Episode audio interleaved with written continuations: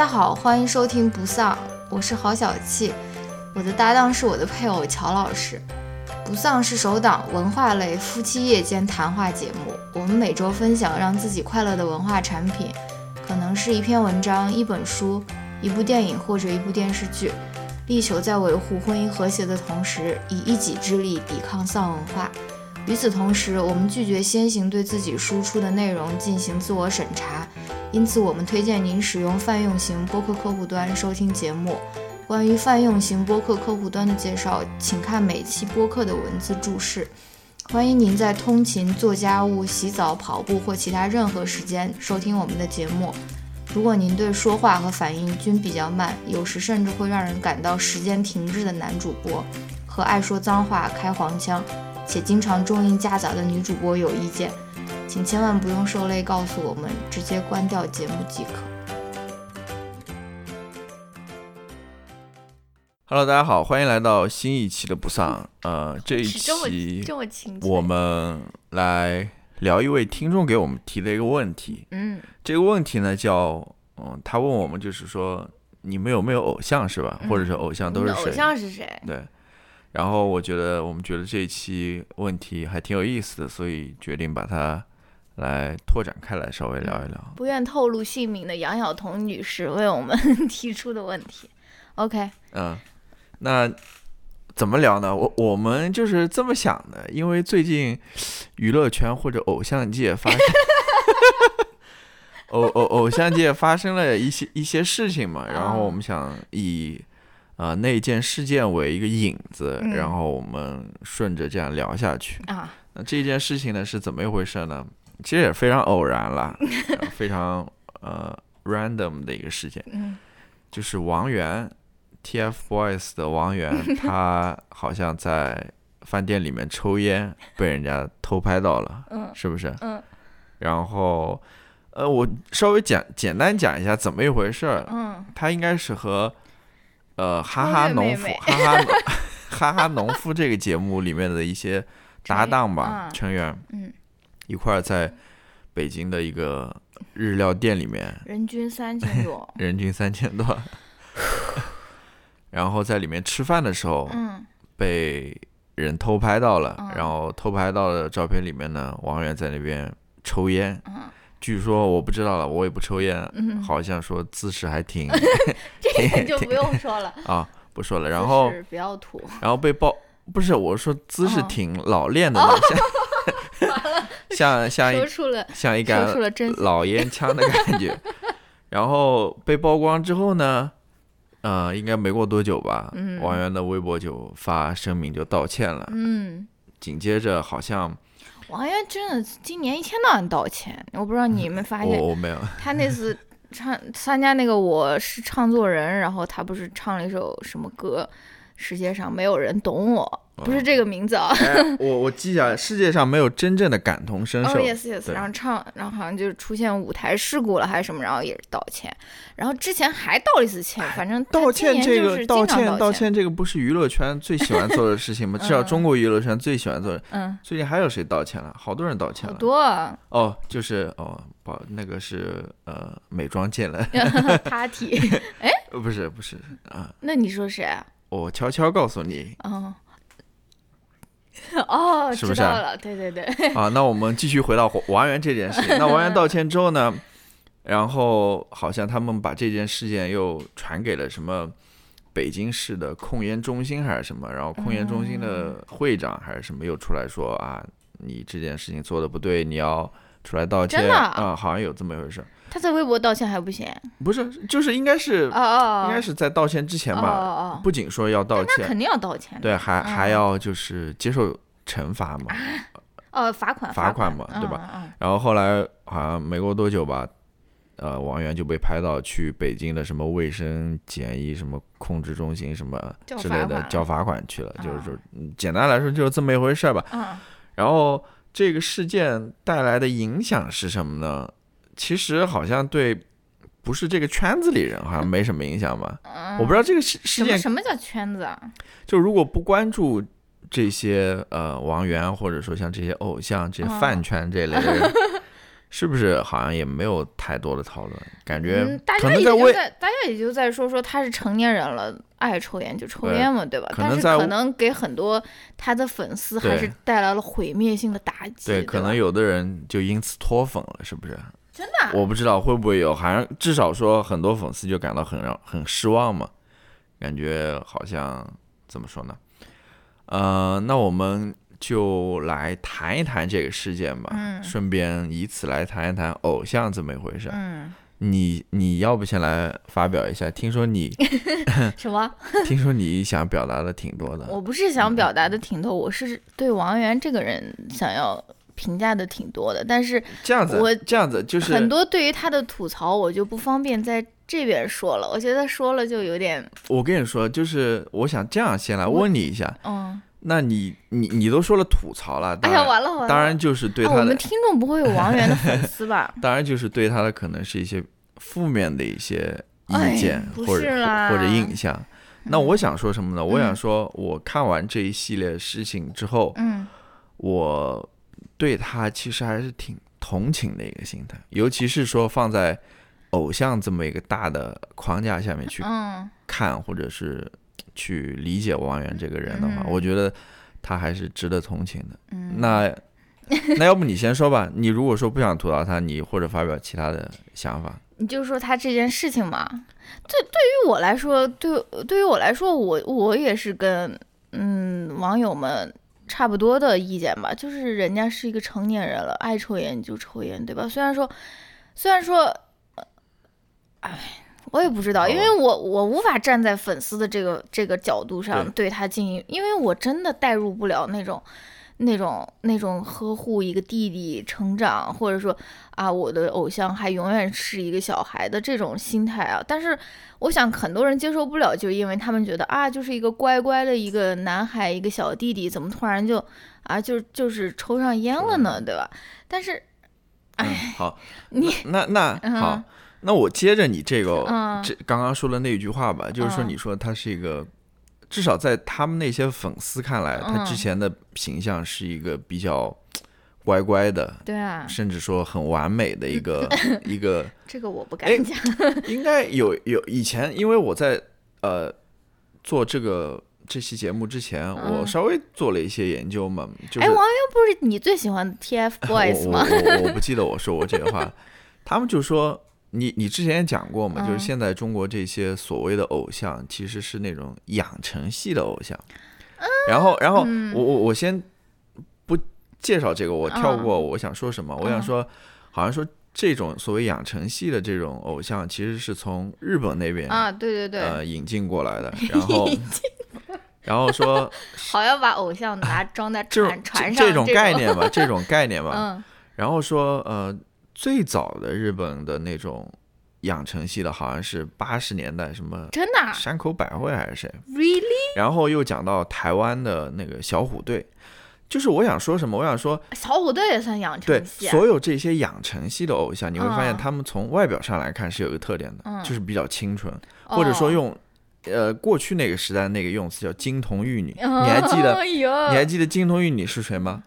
周慧敏、哦，不是，我在我印象中，金金童玉女是那个，呃，杨杨杨钰钰莹莹和 Oh 那个毛宁，你知道 Oh 吗？啊，那个那很那个时候我很小，我记得，对对，我记得当时是这么称呼的。我想说的就是说，他们都是这种乖乖的，这种嗯，我知这道，我知道种，金童玉女的感觉。嗯，所以接着你刚刚说的话，所以一旦这样子被包装过的一个形象，嗯，当呃他的这些粉丝看到说啊，竟然在抽烟的时候，就是一种偶像崩塌嘛，就是这种崩塌的现场嘛，对吧？嗯，哎呀，这个这个也你也我我觉得也是一个非常怎么说，嗯东亚文化有东亚文化特色的一个，就是这种幼女审美或者这种幼童审美，对吧？嗯就是你仨人多了，然后介绍自己，我我是美少女或者什么，我是什么什么什么少女谁谁谁，对吧？就是没有一个人说是，呃，我来 embrace 我呃拥抱我的这个年龄，或者说拥抱我的这个成熟，对吧？就是我就是不要再做一个那种啊比一个耶，然后扎一个双马尾，我就真正的，哎，算了，嗯，嗯，，对，我知道，我我稍微补充一下，嗯因为我在写这个时候，我在那边想说，哎，养成养成系的这种偶像啊，嗯，为什么没有那种什么哥特风的那种？对啊，那种那种死亡金属的，或者那种颓废系的啊，都是这种非常特定的这种形象。嗯。然后我想，会不会是因为什么？会不会就是对这种这种偶像沉迷的人啊，嗯。他们有一种不想呃面对现实的这么一种嗯，这种这种呃心态在里面。嗯我为什么这么说呢？就是说他们可能还是更多的希望活在那种幻想当中，或者说那种呃虚拟的、虚构的那种美好世界当中，嗯就那种非常简单的、单纯的那种人际关系当中。你你懂我意思吗？我懂你意思，呃他们可能我不知道，我是这么猜想了，就是说他们可能有一点不想去面对现实，因为现实其实是说来来说很黑暗、嗯，很丑陋、很肮脏的，你知道吗？现实就是这样子，可能有一点像那种，呃，会不会是从那种动漫宅啊那种那那一方面，我不知道，我可能在这边会得罪很多人。对，我也觉得 你这个，我我我我是这这样一一种大胆的一种想象啊，嗯以至于说，嗯、就是就是这么一回事嘛。嗯他们会去养成这样偶像，去追寻这样偶像。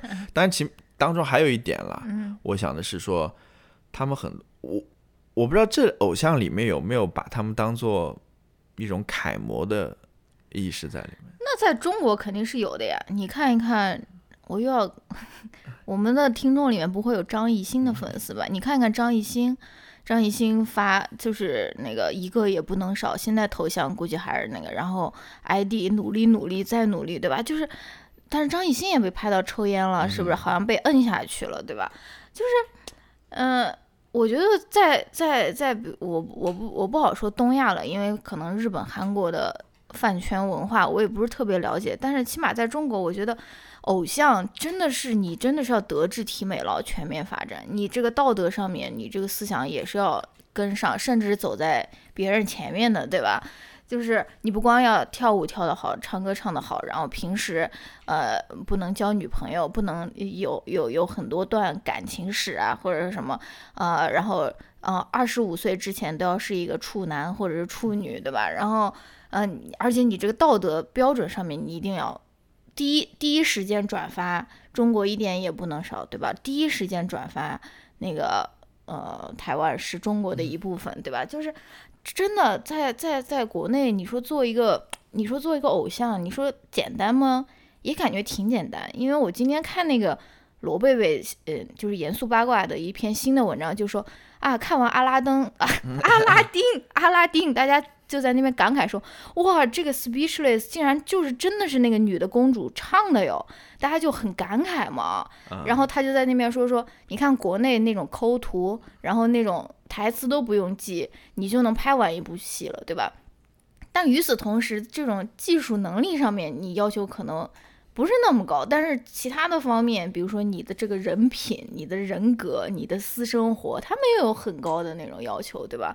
就是很很有意思的一种，对对对，嗯很有意思。就是我我想啊，就是说偶像我们会在什么时候用到，或者说什么时候听到？对，这也是我想说，什么是偶像？呃对，就是我，因为我想接着你刚刚谈的那个，嗯因为呃，偶像我我们中午看电视的时候也看到，也听到这个词，就是我们看哦，这就是街舞，对，在这就是街舞或者说唱里面，他们那些所谓的真正的那种街舞选手、嗯。或者那种 underground 的那种 说唱选手啊，嗯。他们是很鄙视偶像的 idol 的，嗯，就是觉得他们业务不精，嗯，就只会在那边摆一些 pose，或者说嗯。在那边耍一耍帅而已。嗯。就接着你刚刚说的嘛，就是说偶像好像真的实力上好像不太行，反而在呃道德方面或者说在人品方面嗯有很多的要求在那边。然后还有一点关于这个，我想说什么呢？就是说，呃，偶像也不仅仅是那种呃娱乐圈的偶像了，嗯很多时候我们各行各业也会有偶像。你比如说。你在某个学术圈里面，对吧？嗯你有哪种偶像？然后你在某个呃体育界里面，或者说等等各种各各行各业，嗯大家可能会多多少少都有偶像。嗯那在这那这一类的偶像，嗯。他们其实说实话，你粉他嗯。只是因为他们在专业上的能力，对，对吧？嗯。那会不会有时候也会有人会有偶像崩塌的时候出现，就是因为他们可能在私人方面出现了问题，比如说出现了婚外情啊，或者说出现了等等各种各样乱七八糟的事情，但是他们在自己的专业里面又是非常厉害、非常牛的，这个时候也会导致一种人设的崩塌的出现。嗯。呃，那我我不是说有有什么问题了，我就是说，呃，这也是挺有意思的一个现象，嗯。就是 偶像很多时候，呃，很多时候都会跟他们的道德啊或者什么挂上钩，啊。这是你说的，啊，或者说或者说我或者说我问你，嗯比如说某些专业方面的偶像，嗯他在专业上面是可以的，但是他在自己的其他领域，或者说比如说自己私生活上出了问题，嗯。你还会粉这个偶像吗？或者说你认为他是有问题的吗？啊，你如果说私生活方面，这是我完全不在意，就是你，我我真的完全不在意。那那那我再我是一个道德观非常非常低的人，那那我是基本几乎没有道德 好，道德底线的。那我 举一个比较严重的例子，其实啊之前有很多人都讨论过了，就是说一些艺术家，嗯他们比如说出现了像比如说像伍迪·艾伦这样有争议的，啊或者或者说像像那个什么那个罗罗罗罗罗兰斯基还是什么啊罗罗罗曼哎罗曼斯基还是什么，就是啊我知波哎呀波兰斯基，波兰斯基对那个导演，嗯他也出现了这方面的问题。哦对吧？他但是他们艺术作品是另外一回事情，你怎么看？你是说我是抵制这些艺术作品吗？还是说我是我是艺术归艺术，然后道德归道德？我是这样分分开？你这个人真的是啊，这种终极的这种拷问，你就靠在我的头上你你不。一定要回答这个问题了，我只是这么想了。这个问题，呃，就是我我在想，就比如说我喜欢的一个呃偶像或者也好，或者明星也好，比如说超越妹妹，她她比如说换了十个男朋友，在在一年以内换了十个男朋友，或者说她一年结婚了，然后一个月以后又离婚了，这个这些东西我就是完全我是完全不在意，我觉得就是她自己。嗯我就我觉得就是他自己的选择嘛，他、然后他也没有伤害到别人，但是如果你的这个行为真的是对别人造成了伤害的话，比如说，呃，有性侵啊，或者说强奸啊，或者这种真的是我 scratch my head，我真的是不得，我我真的是不知道我应该怎样面对他们。就是就比如说伍迪·艾伦也好了，我真的还是非常喜欢他的电影。我不是上次还那种向梁文道老师提出了这个问题嘛，他也说，嗯，那个他的回答意思其实就是电影归电影，人品归人品嘛，对吧？但是，但是我又在想说，嗯，万一他这个电影是上映了，那我到底是去看还是不去看呢？我要不要给他贡献这个票房呢？我要不要给他贡献这个 streaming 的这个流量呢？我是不是就是下一个盗版资源 看一看就可以？我真的我不知道，我就是我我我对于这种这这这个问题，就是说，如果你是涉及到了别人，或者是违背了别人的意愿来做这件事情，而且比如说是嗯有多方的证明，或者说是这个事情，即使没有法律的宣判，但是比如说有多方的嗯、呃证词，我觉得我是会嗯在这方面。对他打一个问号的，就是我是嗯会没有那么坚定。就比如说像比起超越妹妹一个月换一年换十个男朋友这种，我是完全不在意的。啊，嗯，那关于王源这个事情，你还有什么要讲的吗？关于关于王源，我们就只能说他这一件事情是吧？其他的就不讲了。没有，就是我想关于王源这个事情，我想嗯表达一下我的同情了。如果说你没有其他要讲的话，我要开始表达我的同情那。你表达你同情吧。好吧嗯我想表达是什么呢？我就觉得像王源这一类的偶像啊，嗯尤其是这种特别年少的这种嗯，偶像，他成名的时候更小哎。对我是觉得很，我是觉得很同情的。虽然人家可能不需要我的同情，人家不需要你同情哈，人家年入对，几个亿。嗯，但是我还是要在这边同情一下，嗯，就是我去翻了一下王源他的微博我没有翻很多了，我嗯只是简单翻了一下，他的微博就是一个宣传账号了，嗯宣传他的广告，宣传他的上的节目，然后宣传一些政治理念之类的啊。嗯。当然，他当中也有插了一些嗯。个人生活在里面，嗯。但是非常少，嗯。然后非常简洁，就嗯非常，就是你想通过微博去了解他这个人嗯，是很难的，嗯。尤其是说了解他的内心。人家不想让你了解呀，对你听我讲，了解了不就了解到他是一个老烟枪了吗？对 这这个问题，这个问题嗯是我我我待会儿要说，嗯就是我就觉得我看完就是他抽烟这个新闻啊，嗯我有一种想法，就是说真的是，呃，可能没有人关心他，呃。呃，所有人都关心他飞的什么好不好，没有人关心他飞的累不累。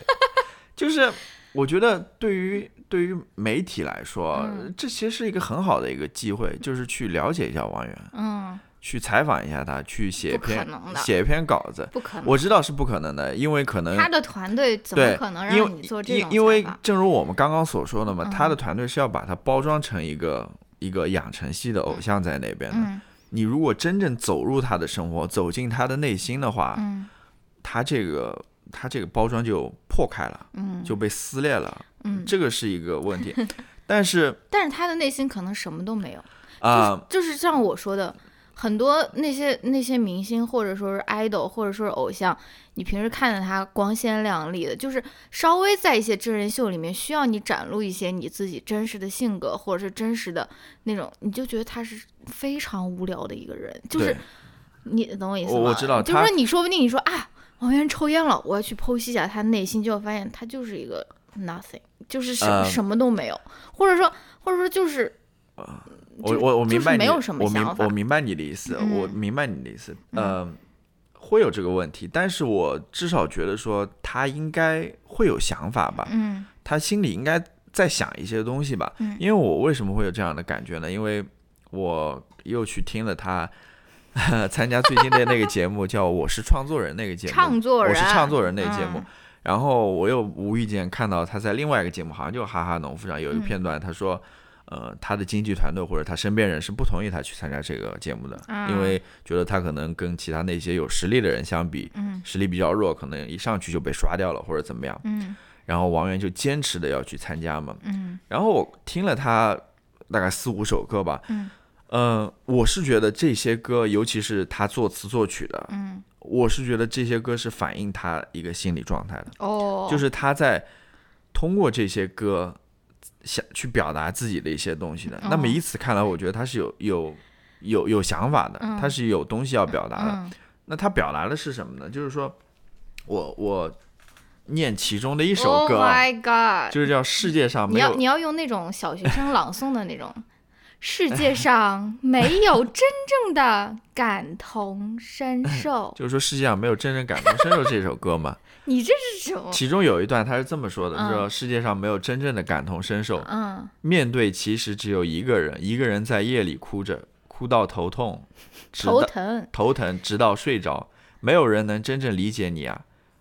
觉得虚伪，你逢场作戏。我一直都会记得一句话：强大到无往不利。我想说什么呢？我我能理解，可能就是没有人能够真正理解他，因为你想他没有人能够真正理解任何人。对对，就或者说没有人去理没有解他，没有人去试图理解他去。哦我我能理解这一方面，你想他生活的那个圈子，说实话，呃，除了那些工作人员之外的话，对，那些工作人员会会跟你聊人生吗？我怀疑，对吧？嗯？还有就是他们在年龄上跟王源其实也不太相同，王源嗯毕竟才十八岁，嗯高中生刚毕业。嗯其实我觉得这个时候，大家我们都是过来人嘛，嗯这个时候你是有很多想要表达的，嗯很多想要说的，嗯很多困惑，很多真的。嗯你记得 当时，我不知道你们学校里有没有那种写周记的那种东西啊？嗯然后妈乱七八糟写了很多成东西。为一名成功的商人。对，就是想法很多的。你不是还有一次是把整个周记倒过来又写了，就是本子倒过来又写。倒过来写了一遍。然后我还跟你说过，就是我周记上面有一次，呃，实在来不及交了，就嗯把 抄了一首歌词在上面。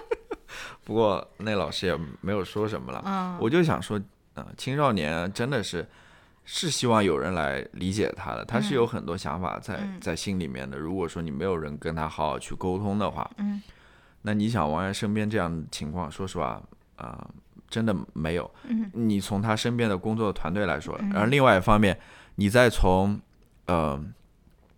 从他他那些所谓的粉丝来说啊，嗯我觉得那些所谓的粉丝真的，呃，我看了一下他的微博下的评论，比如说抽烟的那那那那条微博下评论，以及他前面取得一些成果的嗯微博下评论，嗯你就会发现这些粉丝要么在捧他，嗯要么在就就就是在那边批评他，在那边教育他，嗯在那边疼他，嗯，没有人说疼他，我的妈就是说呀！就是说啊，呃，你下次不要这样子喽，嗯。或者说你这样子不好哦，嗯呃呃，什么我不能在公共场合吸烟哦，要出来嗯。道歉哦，然后出了一张呃新的歌曲之后，一一一首新的歌曲啊，王源真棒，或者什么什么样，就是你会发现都是这种捧或者杀的这种态度，嗯。没有说真正的去说关心一下王源，或者说去理解他。嗯。当然，我也知道他们这样的关系是不可能说粉丝真正去走入他内心的。就我跟刚刚跟你说的，嗯，你要真正走入他内心，他这个粉丝的光环就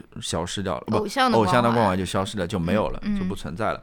嗯所以，嗯，就是他歌歌唱里表达这样子。那我想说的是什么？我想说，王源，其实你没必要说世界上没有真正的感同身受。我觉得没必完全没必要这样说。嗯我觉得问题可能恰恰在你那边。如果说你愿意把你展现出来的话，嗯。无论是主动的还是被动的话，嗯。我觉得到最后不能说是感同身受吧，至少说我们能够多多少少的理解你，嗯。因为我觉得你去表达你自己，去展示你自己，或者是去让别人走进你的内心，嗯。是达到最终感同身受的第一步吧。嗯。你不能说我把自己整个都封闭起来，然后把自己包装成一个商品，嗯对吧？包装成一个工具，然后你还说，哦，没有人能够真正感同身受理解我。我觉得这个这个是有问题的。嗯然后我还想说什么呢？他在刚刚我念的那段歌词的最后，他说到说，我一直会记得一句话：强大到无往不利。就是他觉得这种不理解或者不认同，呃，没关系，我只要强大到无往不利，我就可以解决这一切了。我觉得不是这样子的。嗯，你即使变得再强大、再刚，再刚，最后还是有人会误解你。嗯如果你一直封闭你自己的话，嗯最后还是不是这样子的。你你像，就像灭霸到最后那么厉害了，哦，他其实灭霸到最后还是他说出了自己的想法了啊、我我觉得就是说，即使你最后再有能力，你这个呃演唱能力再好，你你这个作品再多，你获得奖再再怎么样，你这个偶像做的再大怎样，没有的，你到最后还是。没有人能够感同身受理解你的，你因为你没有放开你自己，你没有哎敞开你自己。我我是那你觉得那些偶像们能敞开自己吗？对啊，就是这就是你想，他们身上那么多代言，对啊他们身上几百个代言，这就是很矛盾的一个地方嘛。对啊。你说你说我突然放飞自己，我在这边嗯跳一跳一曲那种嗯舞蹈，或者说是干嘛，在镜头前面展开展展现自己，然后发一个那个深夜的那种长文。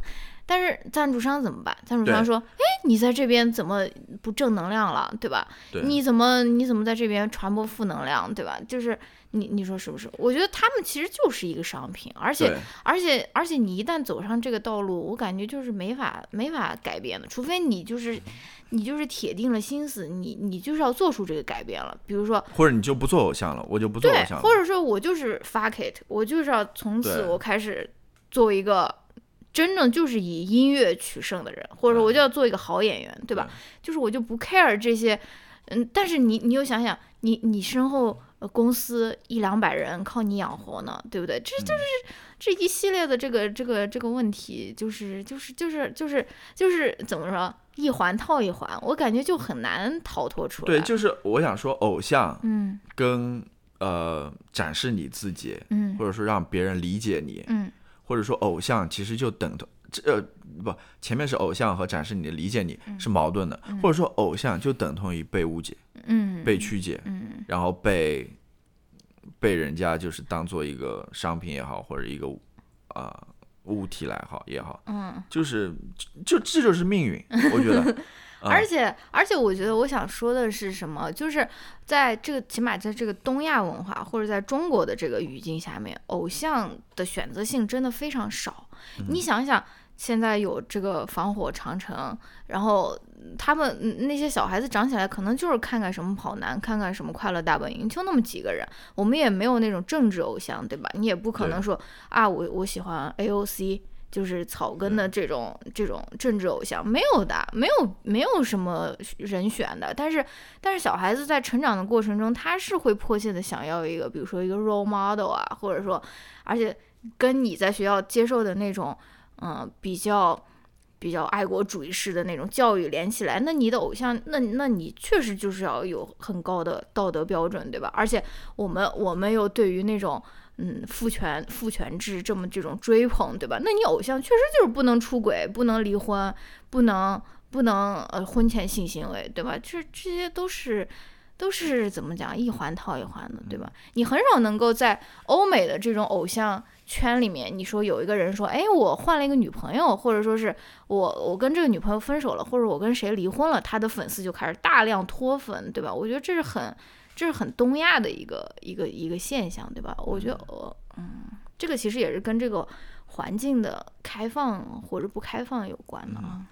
我想说，就是接着你那句话说，就是说，我是我是在我我是认同这个的，就是说，我觉得一个人成长起来，嗯，他是需要一个 role model 的，需、对啊需要一个模范，嗯呃偶像，呃叫什么榜样的一个作用在那边的。嗯然后这样子的偶像或者榜样，不应该仅仅是在娱乐圈里面寻找，对的，因为他是不真实的，嗯它是被包装起来的。嗯这个我觉得，如果说你把自己的偶像定在娱乐圈这些明星身上的话，对。我觉得是有问题的。而且很多的时候就是因为这个选择的缺乏，然后你你你你就感觉你是在骗自己，你也知道说啊，他可能不是这样的，但是你要骗自己说啊，他就是这样，他就是这样的一个形象，就是这样完美的这种形象。而而且而且呃，很多时候我们是需要那种非常 specific，非常就是你比如说，我想做成为一个作家，嗯或者说我想成为一个演员，嗯我不是成为一个明星啊，嗯我想成为一个科学家，嗯或者我想成为一个数学家。嗯你你是就是这些偶像，你是无法在娱乐圈能找到的吧，嗯对吧？你要去其他领域去找。嗯呃，那我不知道国内有没有这一类的偶像了，很多时候有了，但是都是那种官方选出来的那种楷模啊，那种劳模那种性质的，那但小学小孩子肯定不可能去但对他们，就是说，我说那样子的偶像其实是无法接触的嗯，unapproachable，嗯。呃就是嗯，这个也是一个问题，嗯。因为他们很，反正所有这些偶像都是都不够真实，嗯就不够亲近，嗯啊、然后总感觉高高在上的那种感觉，嗯所以，嗯，这是一个问题，这我觉得是一个问题。嗯那嗯。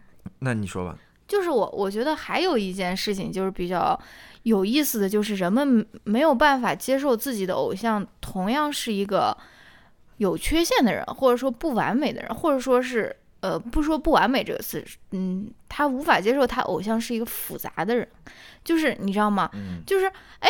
我我我可能就是平时我就是乖乖的小男孩，我平时我就是呃呃就是跟你符合你的想象，但是我就是抽烟，那又怎样呢？对吧？就是这个为什么就就就就就打破了你的这个你的这个幻想了呢？就是抽烟有有什么不行呢？对吧？我就是我就是在街边儿打架了。但是我平时就是乖乖的样子，但这这有什么不行的，对吧？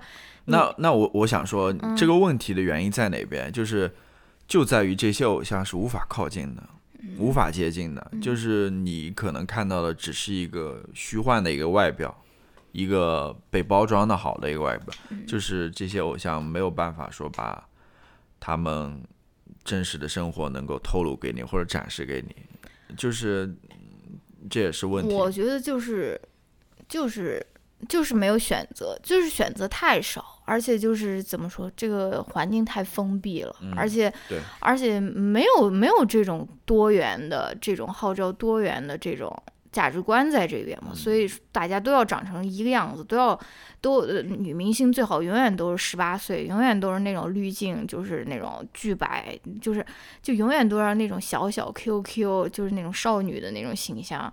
男明星就是要乖乖的，然后要嗯这样一个也不能少，就是对，就是很无语了。我我我我我我想打一个比方，但我不知嗯道这合不合适嗯或者准不准确。嗯就是我感觉我们的公共生活更像是一个一个一个美美轮美奂的一个 泡泡，嗯，什么叫公共生活啊？就是我们。比如说，在电视上面，在哦在哦网络上面在在各行，就是嗯。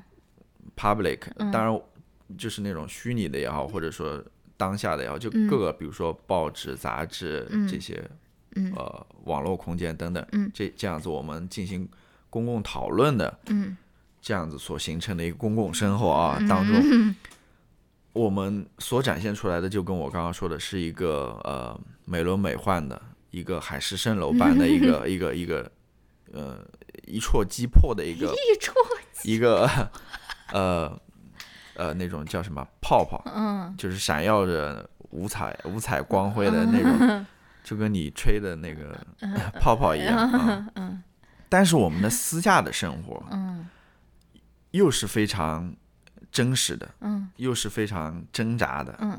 非常血淋淋的，嗯，甚至是污秽的，你知道吗？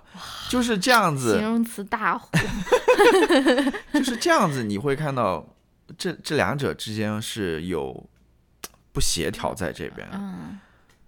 然后，呃如果说你在这种公共空间当中或者公共生活当中嗯生活的时间长了，嗯你再去面对自己的私底下的生活的时候，嗯你就会有问题，你就会提出一些不切实际的幻想。嗯就跟我们看那些婚恋节目的时候也会，嗯那些女嘉宾提出了一些想法，就是就是不太现实、不太真实的那种感觉。嗯嗯这个可能是我们现在所所面临的一个问题。嗯是不是？嗯，形容词大拿，乔老师。啊、说的很好。其实我觉得吧，就是就是，我不知道这个这个偶像经济或者粉丝经济这个东西，你知道这啥意思吗？嗯粉丝给你花钱嘛，然后粉丝买你东西，嗯然后嗯，然后粉丝也给偶像花钱，给他们就是嗯小小的那种小学生、初中生、高中生。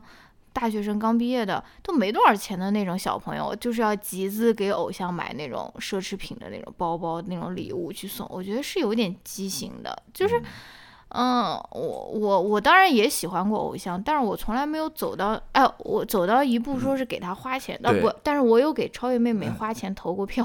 我我想的，我刚刚就是我之前在想这个问题的时候，我就想，其实我们当年追偶像的时候，嗯，我们也有过偶像，对啊，是吧？嗯那时候追偶像不是像现在这样子啊，不啊，那时候也有，只不过我呃们是没有没有进入那个没有进入那个什么后援会啊里面。哎我我哎当时那个什么贴吧里面那种后援会，我估计也是要集资花钱的那种。反正哦，那那你这么一提起来，我就想到当时孙燕姿他们就是 疯狂买她代言的那个冰红茶那种感觉，哦、哎，差不多啊。好像没有那么疯狂，我觉得，我不知道我因为我也没有真正走进到那个圈子里面啊，对啊，买商品就是你自己起码还得到了商品，对吧？对跟那种直接集资给偶像买包包的那种还是不一样的，对吧？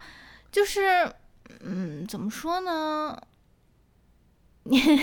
我我也不知道，因为我觉得，因为我知道，比如说是 Taylor Swift，他他的那种偶像，他他的那种粉丝其实也很多，也很也很也也经常会给他寄礼物啊或者什么，但是礼物基本上都是那种非常非常轻的，比如一个 card 呀，或者自己做的一个什么东西啊，没有说真金白银去给他买个 LV 的包包，或者说是，我觉得这个可能是比较比较东亚东亚特色的一个东西啊，就是就是怎么说呢？我就想 in conclusion 吧，我我觉得，嗯，偶像它其实就是一个商品。对，偶像它其实就是一个商品，而且你你你你你粉上的这个偶像，其实就是你粉上了一种对他的想象，或者甚至说是一种对他的一种幻觉。就是我没有说这个不行啊，我没有说你不能你不能粉偶像，但是我觉得你如果真的，嗯嗯，真的就说准备真金白银给他砸钱，或者说真正打算嗯热火朝天的投入到这个这个这个这个。行列之中，你你起码要对这这个这件事情有一个清晰的认识，就是说我认识到这点，然后我再去做。你觉得他们 认识到这一点还会去做？会啊，会啊，就是就是对吧？我其实就是粉一个我自己的，我自己对他的一个想象，或者说我自己对他一个一个，对吧？甚可能甚至可能是嗯差之千里的一个想象，对吧？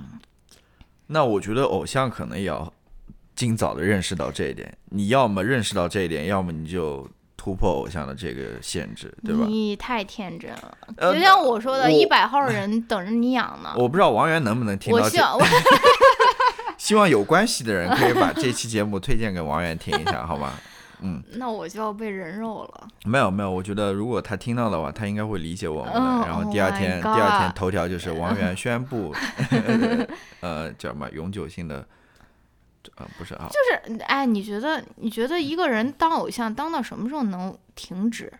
因为什么时候我能够？你说王源，我长到三十六岁了，我能不能就说我不做这个少男偶像了？我就是这个，我我觉得他可能迟早会有一天会会会慢慢的走出这个偶像这个标签的，或者说这个对，嗯，因为。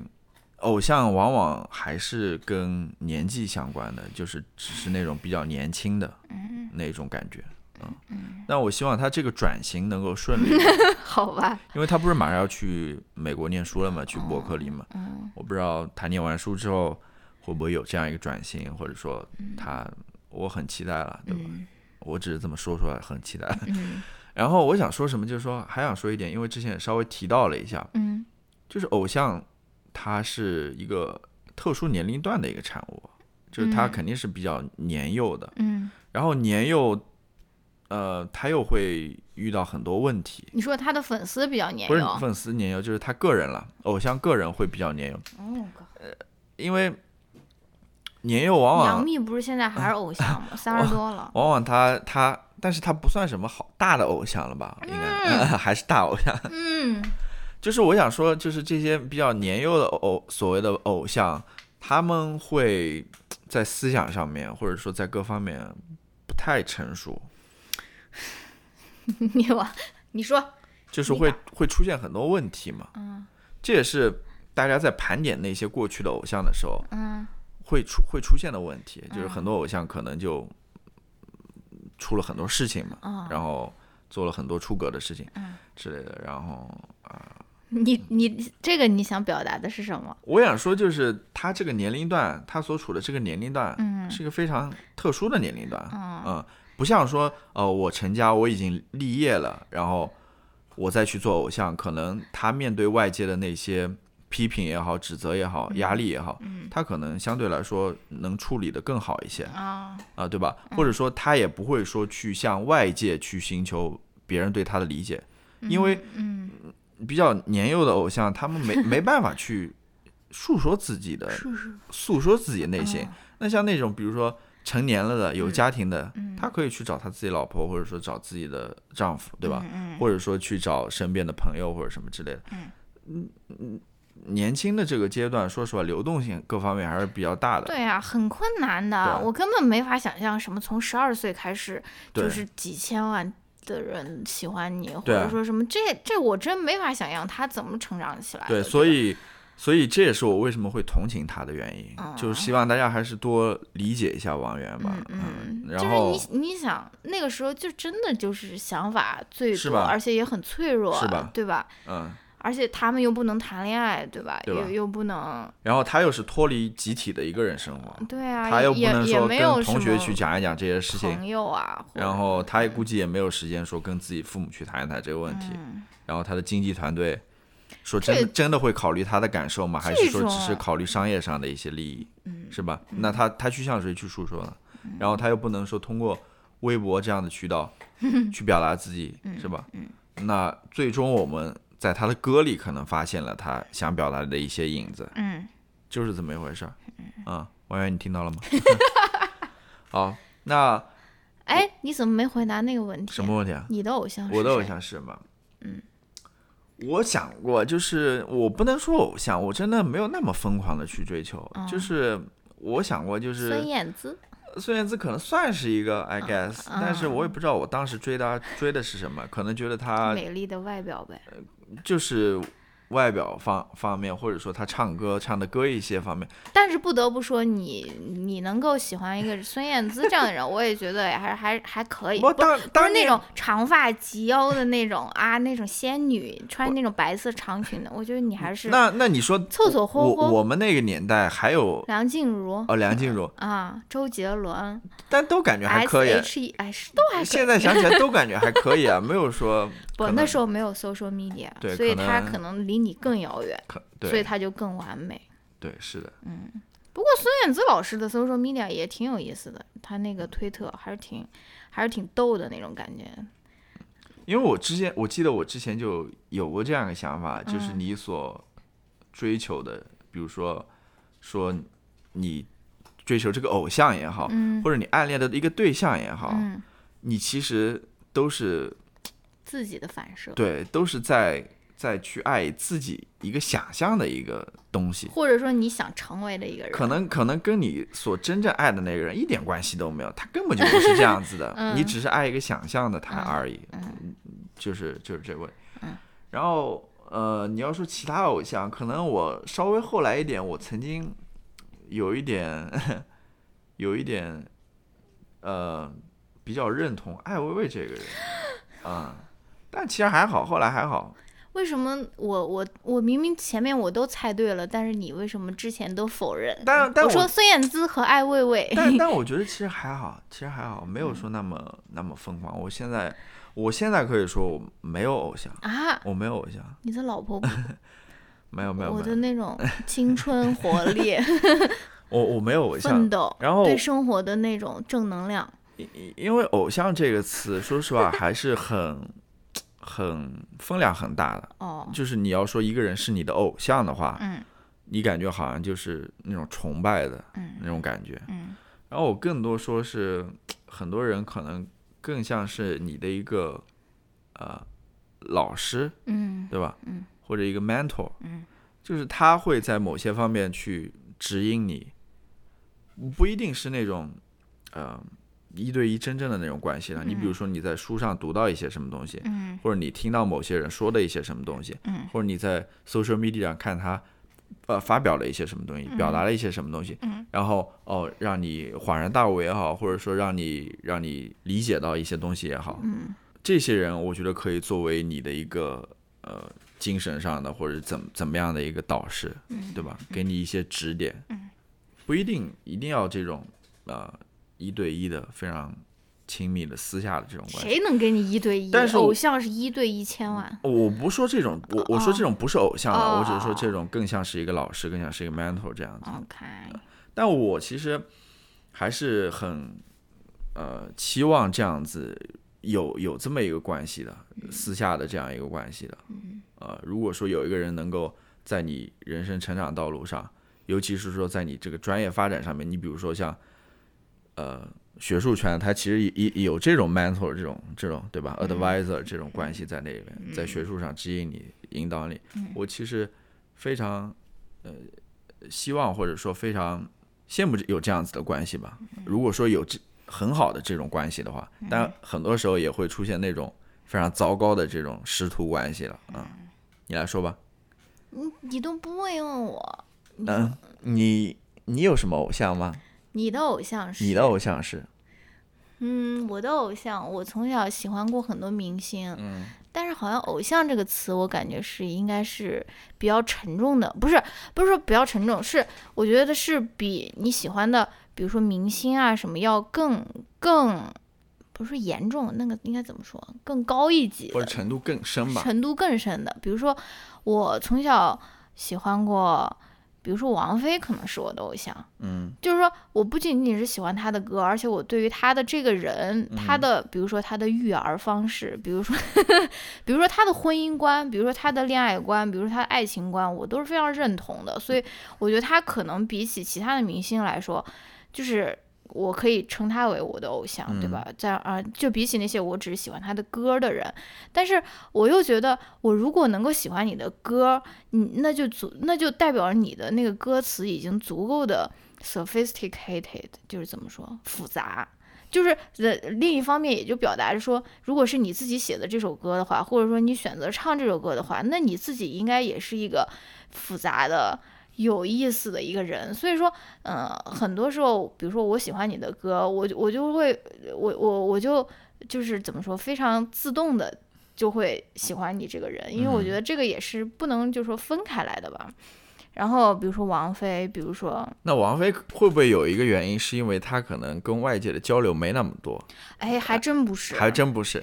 你如果看王菲早期她上的那些谈话节目，嗯她讲的那种黄笑话，她真的是，她真的是非常有意思的一个人，嗯对吧？然后，但是她现在退出微博了，因为微博的傻逼太多了。但是我非常怀念王菲当时。在我上大学的时候，她在微博活跃，一天发十条的时候，我真的非常怀念。然后再说到偶像，我觉得偶像，然后就就是就是从小我那么喜欢王菲，对吧？我那么喜欢，比如说陈奕迅，但是我从小不是装逼哦，嗯我从小我从小的一个想法，我就是在想说，哎呀，我要是他朋友就好了。嗯就是我从来没有说哦，你是我的一个 god 或者一个 goddess，我真的从小我真的就是这样想的。我说，哎，我要是能跟你一块儿，比如说吃顿饭，或者说是我要跟你一块儿能像朋友一样聊聊天就好了。我好像从来没有就说是把我自己卑微到说啊，我要来仰慕你的这个阶段。我都是在想说啊，我们的这个这个这个思想想法好像挺挺差不多的。我们如果能在一块儿。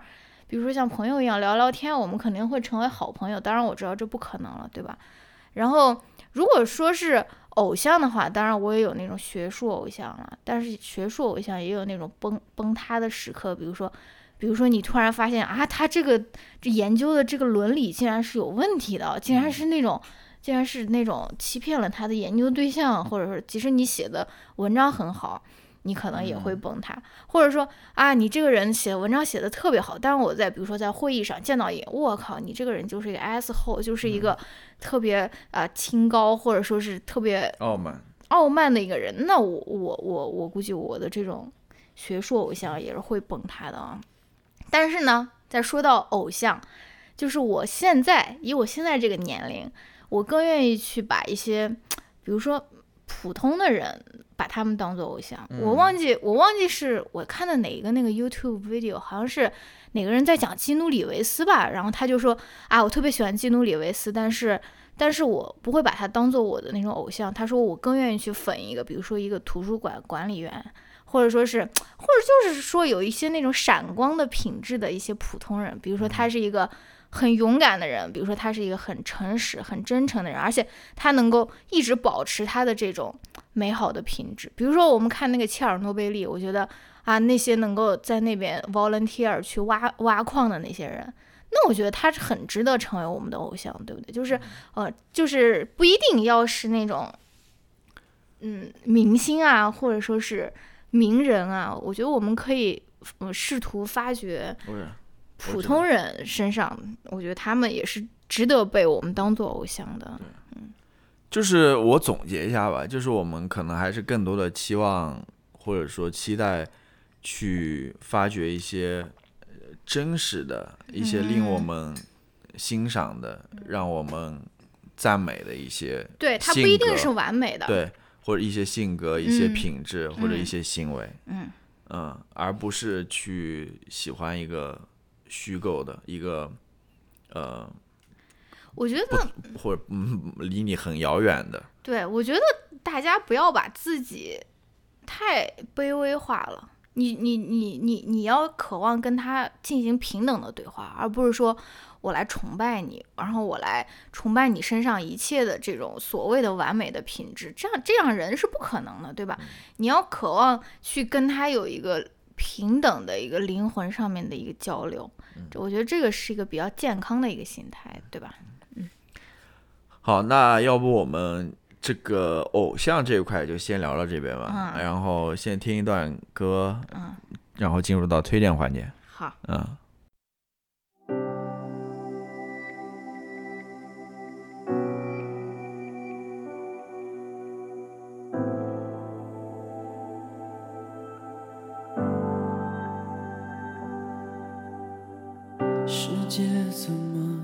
这么安静？感觉被所有人抛弃。生活这么拼命努力，是不是也算一种远离？这世上除了，千万个你。逃离那些让你波动情绪的事情，世上没有真的感同身受，面对其实只有一个人，一个人在夜里哭着，哭到头痛，直到睡着。没有人能真的理解你啊，觉得为，你逢场作戏。我一直都会记得一句话，强大到无往不利。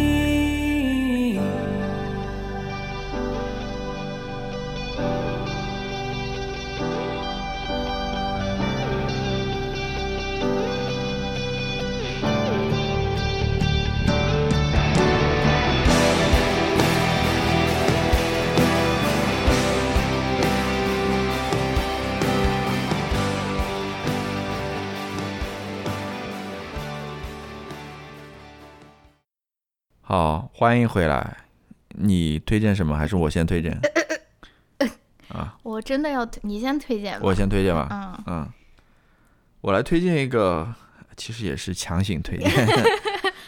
我来推荐一个 App，嗯叫 i i Naturalist，I naturalist，Naturalist。嗯，我自然主义者，我自然，这个 i 应该不是我的意思，应该是那种不是网络我机器人的意思吗？应该是 i naturalist，就应该是那种呃网络的、哦那种互联网上的、嗯那种意思，而不是、呃现实生活中的那种 自然主义者或者、嗯这这是一个什么 app 呢？我 我是从嗯、一个作者那边发现的，嗯然后他推荐的，他是一个非常喜欢自然的一个人，嗯然后，是写那个 How to do nothing 对 How to do nothing 那哦个他不就是在他的那个玫瑰园里面写的吗？这这本书呃不是在他玫瑰园写的，哦，他喜欢去玫瑰园，他喜欢去他们家边上的，对那个玫瑰园。嗯然后他是一个非常喜欢自然的人，嗯。然后他经常在大自然里面晃嘛，嗯。在别人看来可能就是在 do nothing，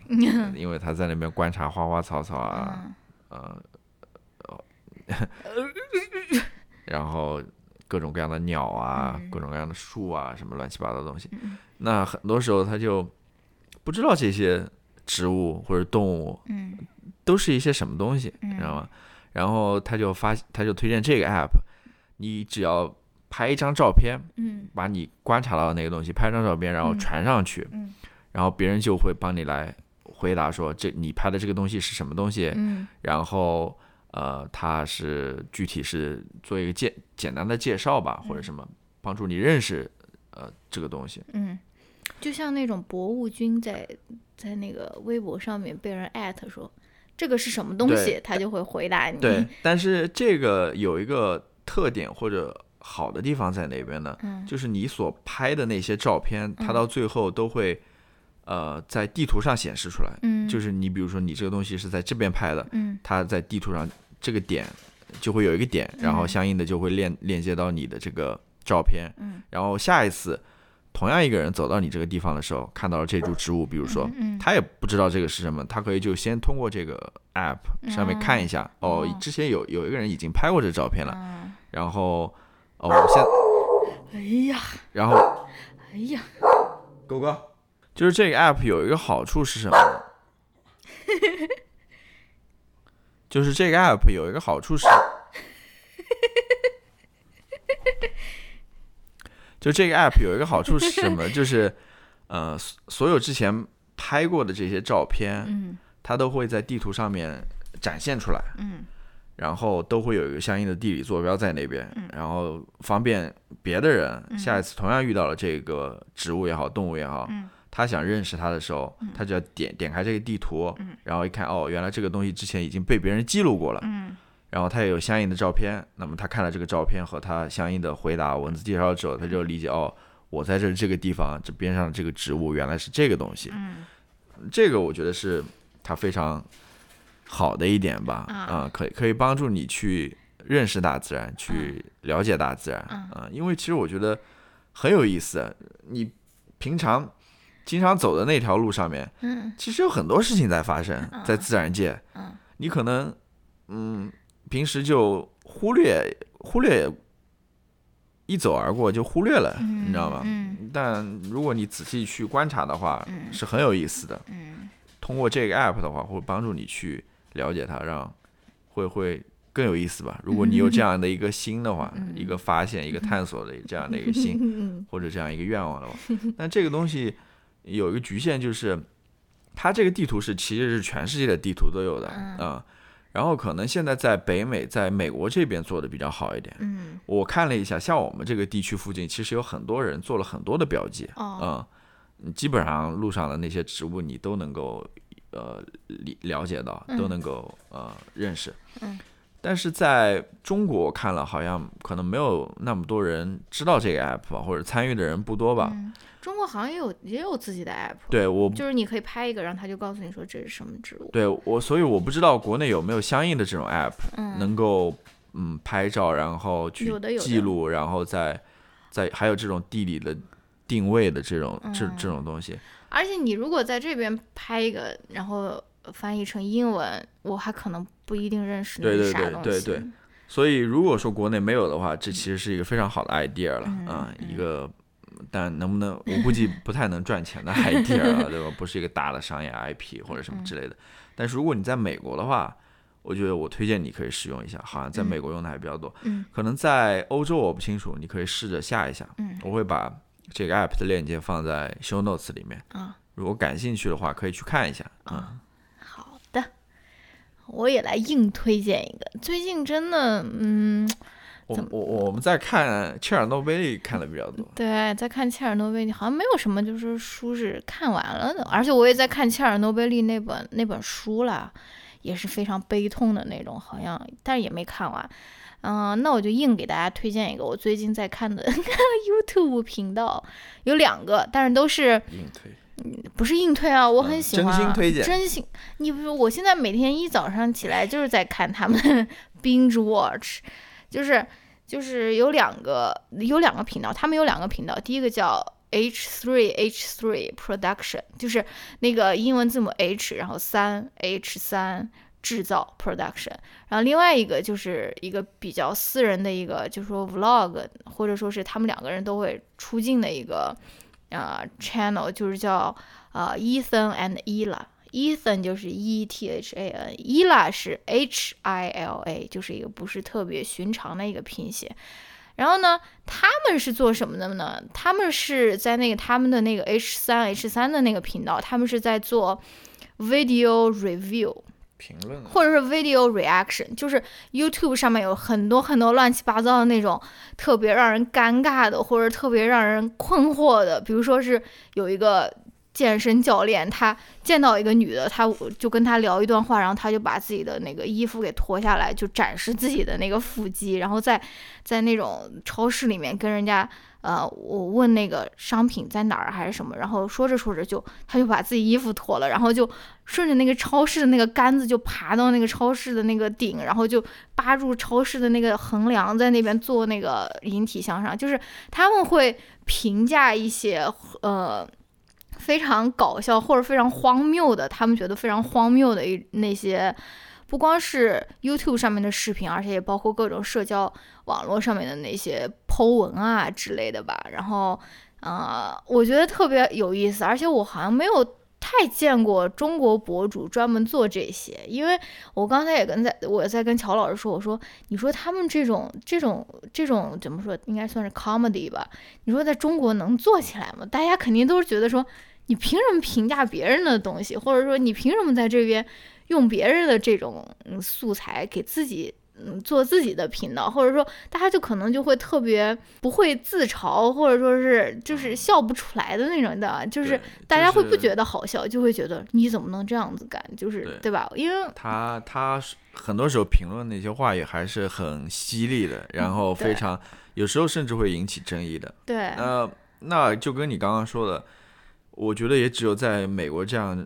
还比较有自嘲精神的这么一个 国度，可能才会有人理解他，才会有人喜欢他们，才会有人去订阅他们，因为他们频道人还挺多的。对，我在想，如果放在中国这样的一个语境当中的话，说实话会不太。